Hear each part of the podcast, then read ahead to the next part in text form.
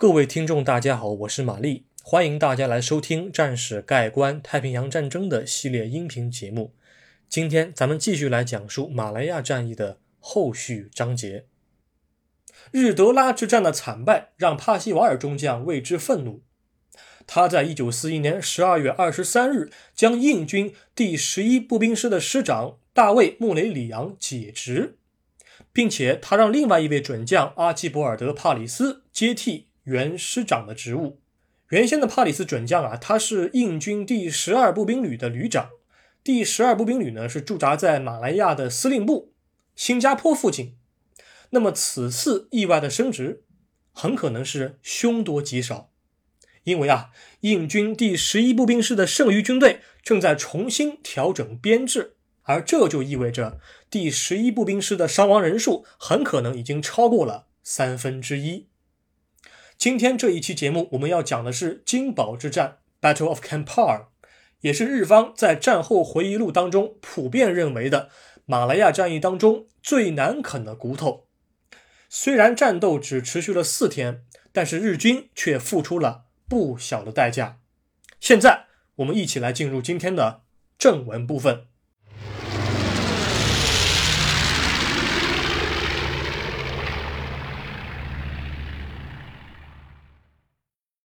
扼守天险，残酷的白刃战充斥着新年元旦。转眼间，时间就进入了一九四一年十二月的下旬。印军第十一步兵师的主力在十二月二十七日撤退至霹雳州的金宝地区，并在此构筑防线。之所以在金宝地区构筑防线，在此处停留，我认为主要有两个原因，而且都和自然地理有关。什么呢？第一，金宝地区它是有天险可守。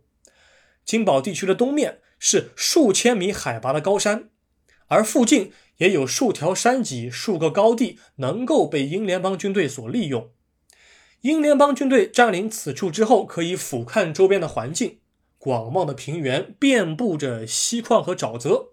而炮兵观察员一旦占领此处之后，就能够引导炮兵阻挠日军的进攻，同时山脊上茂密的丛林又能够阻挡日军的视线，便于英方隐蔽。第二，金宝地区的自然优势其实它并非是英联邦军队独有的。如果日军轻易拿下金宝地区，那么向南撤退的英联邦军队将会被日军的炮兵观察员所盯上。因此，尽可能的固守此处，有利于英联邦军队减少未来撤退的损失。但是，这样的一个自然地理特征导致的结果，就是英联邦军队如果在金宝地区一旦失守的话，而同时日方的炮兵如果射程够远，那么向南撤退的地面部队将会遭到日方的毁灭性打击。帕里斯准将，他在接替了大卫·穆雷里昂的职位之后，他不仅要指挥第十一步兵师固守金堡，同时为了确保友军能够安全撤退，印军的第十二步兵旅的主力也被调往了前线。如果金堡即将失守，那么印军第十二步兵旅将立即顶替前线部队，保护第十一步兵师主力的撤退。而英联邦军队的下一个防线，则是在金堡南面的安顺地区，而这两个部队的伤亡就不会那么的惨重。原先的英军的两个步兵营合成为一个步兵营，然后帕里斯准将他把这个部队放置在金堡附近的几处山脊，也就是英军在历史上称为汤普森岭啊、绿岭这些地方。同时，印军第十一步兵师当中的第二十八步兵旅，也就是库尔卡人的部队轻步兵。他们虽然是建制完整，但是士气低落。帕里斯呢，就把他们放到了东北方向啊，万一他们不堪打击后撤的话，也可以走山路。这样一来，他们就可以发挥轻步兵的丛林作战优势，而可以避免敌方装甲部队的追击。那么，以上就是英联邦军队的大致部署。参与此次战斗的日军部队是。第五师团第九旅团下辖的步兵第十一联队和步兵第四十一联队，这两个连队的总人数至少是驻守高地英军的三倍以上。同时，日方还享有制空权和制海权。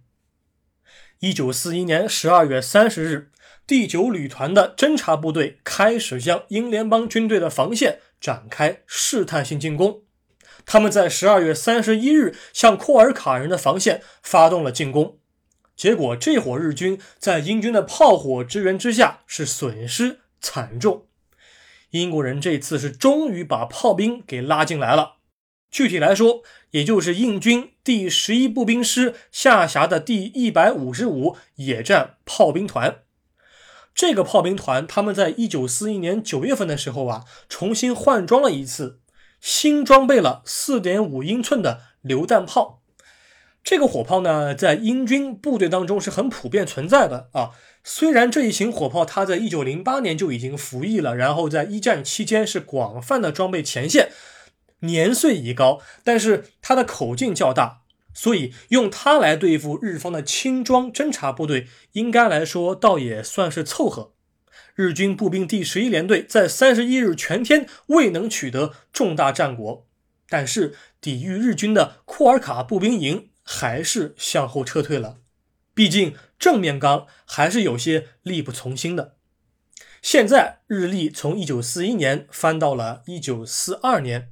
元旦清晨，日方第九旅团的总指挥河村三郎陆军中将下达了进攻命令。担任日军主力的是步兵第四十一联队，他们向汤普森岭的英军阵地发起了进攻。日军还调来了大量的迫击炮，并与英军展开白刃战。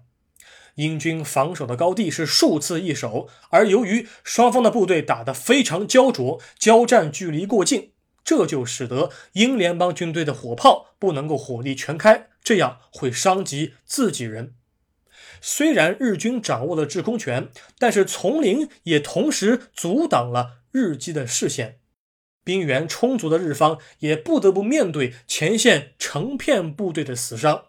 英军当时有一位陆军少尉叫做艾德加·纽兰，他指挥的一个步兵排大概三十人左右。这些人在与日军的交战的两天之内，就一直处于被包围的状态，直到最后解围之前，这个步兵排仍然是保有相当的战力。同时，印军部队也有士兵几乎是以相同的规模，一个步兵排的规模，自杀式冲锋的方式，重新去夺回被日军所占领的防线。可见战斗是非常激烈。但是讲到这儿。我们还是不应该忘记，日方此时仍然具备着大量优势。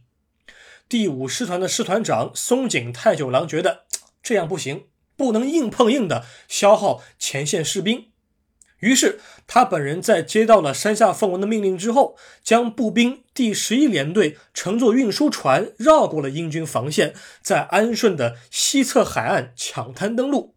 此时对英联邦军队更加不利的是。日本的近卫师团也加入了对马来半岛的争夺啊，请注意一下，这里的近卫师团它没有第一近卫师团，没有第二近卫师团，因为日本在太平洋战争爆发早期的时候，它就只有一个近卫师团。那么之后的第一、第二、第三近卫师团，是因为它人手不够了，所以它才拆成这三个师团啊。在早前的时候，日本是只有一个近卫师团，这个时候。